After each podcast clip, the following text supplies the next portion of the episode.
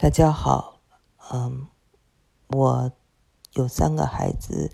在跟他们辅导功课的过程中呢，我发现美国的学校对学生的阅读啊要求非常高。虽然呢看着有时候什么都不管，家里回来都没有作业，其实呢他呢，嗯，美国的这个学校啊给的都是个最低要求。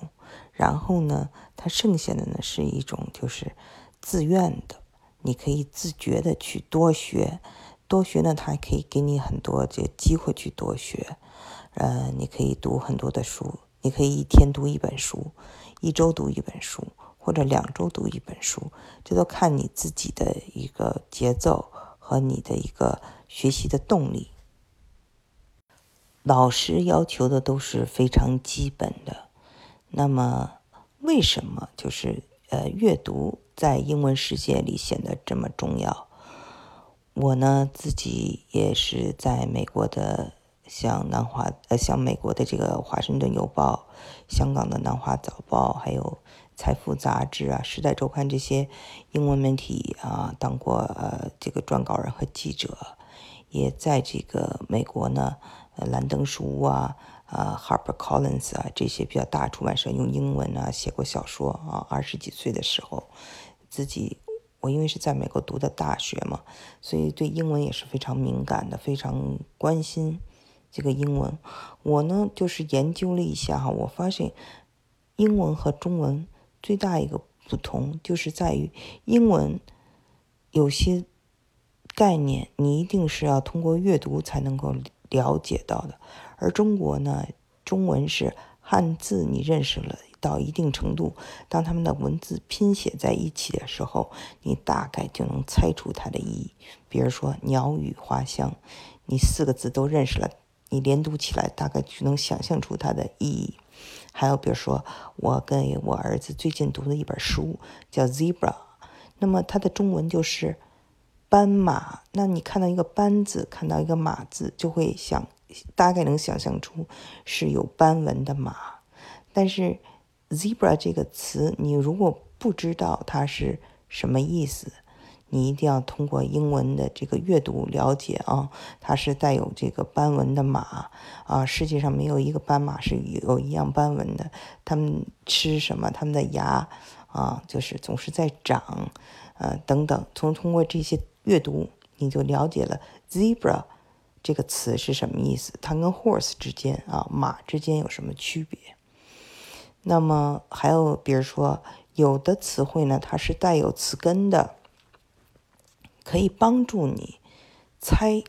但是也不好猜。比如说，最近我帮我儿子读的一本书啊，我这些书都是一年级小孩的阅读量啊，你们看一看，就是其实是美国的这个教育，它并不是。大家想象的这么简单？他一年级读的这本书叫做 “iguanodon”，这个词呢，百分之呃，我估计百分之八十的在在美国的华人，就是我们这种一代啊，从国内出来的人都不见得认识这个字。它是什么意思？是禽龙，禽就是嗯，这个家禽呐，龙就是恐龙。这两个字，如果是我们这个。读汉语的人看了以后，马上就会反映说，可能是像家禽的龙的意思。可是你看了这个英文 iguana，你不知道是什么意思。那你光看到它前面的这个词根 iguana，蜥蜴啊，也许长了一个蜥蜴的头啊，那个禽禽龙跟蜥蜴的有一地方很像，但是从蜥蜴变成。这个恐龙还差一大截呢，所以呢，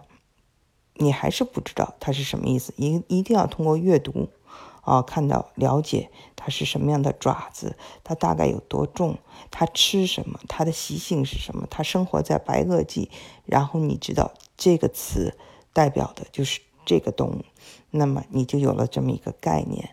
啊，前几天就跟。嗯，美国人聊天哈，就说美国人现在的词汇量哈越来越小。那么，比如说跟英国人哈聊天，你会发现英国人甚至说是英英国的以前的殖民印度的人聊天，他们的词汇量都比就是啊美国的这个呃一些呃 native speaker 母语是英文的人的词汇量大。这是为什么？就是很多人不爱阅读。嗯，学校也不要求嘛，公立学校就是要求一些最基本的。他他不是像中国那种强加你去，一定给你布置作业。所以呢，你一定要学会一个自觉。那么这个自觉其实是不好学习的。比如说我的儿子有一部分是在中国上的学校，那么他呢，我老大，他呢就是你如果给他布置作业，让他干什么，他会做的特别好，而且能做的。就是得奖，但是如果你不给他布置任务，让他自己去自学一个什么东西，或者让他自己去做一个什么研究，他可能就花了时间去玩游戏了，他不会去那个，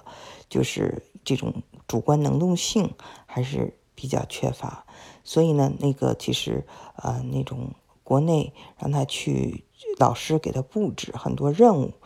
这边老师呢不给他布置很多任务，都是让他自愿的。你有时间你就做，你没时间你可以不做，对吗？嗯，这个读书也是，这个学校里头有很多的书可以读，读也有很多的这种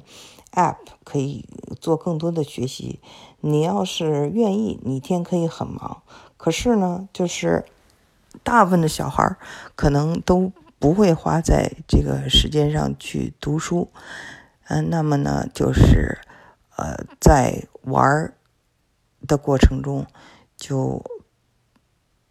就是花了很多的时间在玩那么等他们长大了以后，整个的这这一一两代的美国人，他们的这个呃，因为没有这种压力，所以他们的这个语言的这个呃，就是普通啊老百姓的这个语言的退化，也是因为呃阅读不够，而那些精英们。就是因为要读很多书，一直在上学，所以就产生了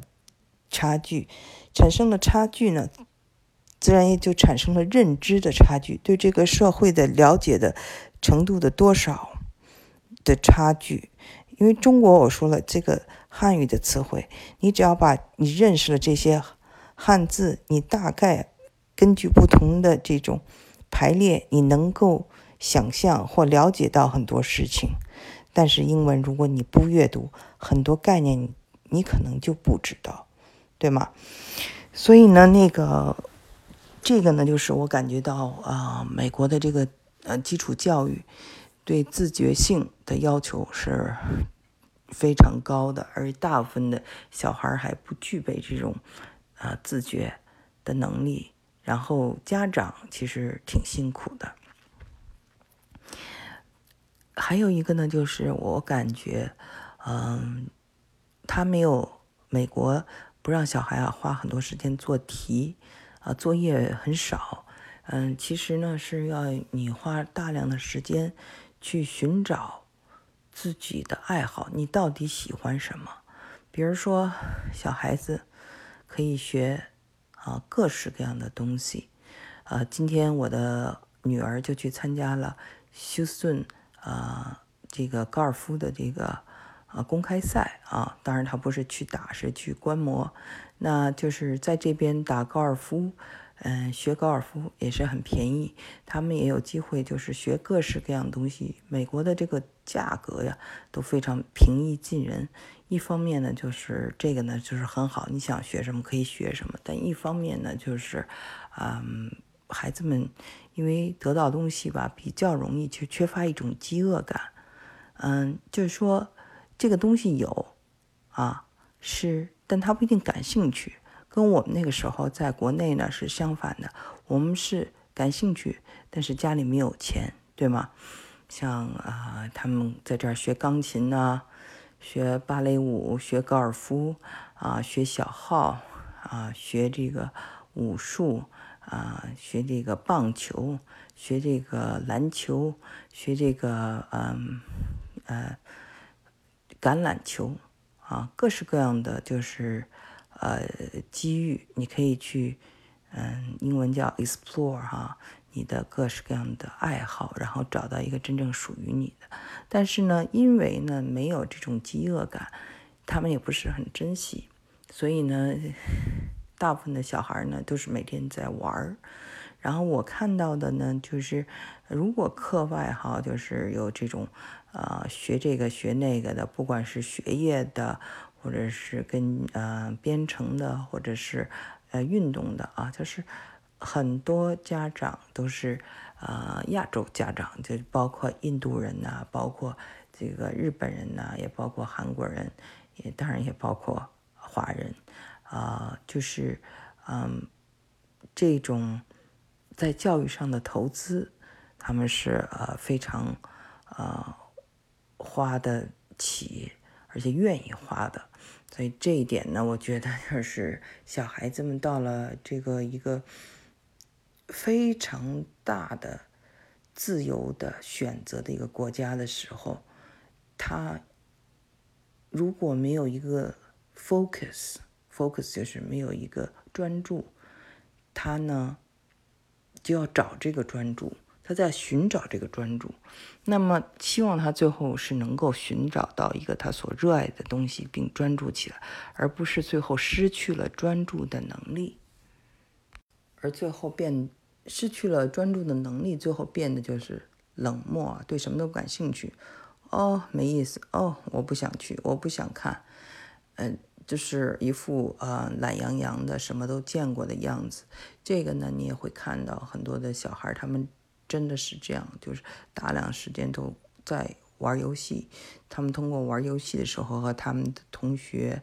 呃，有一个连接。这样的连接呢，他们觉得嗯，这是新的一种交友方式。我们这些。啊，人可能都老了，不了解他们的新一代的交友方式。可是人呢，我觉得还是不能活在一个就是嗯虚拟世界里。所以呢，这里的教育呢，就是有利有弊了。总的来说呢，嗯，还是呃要有一个嗯爱读书的习惯，是再重要不过的了。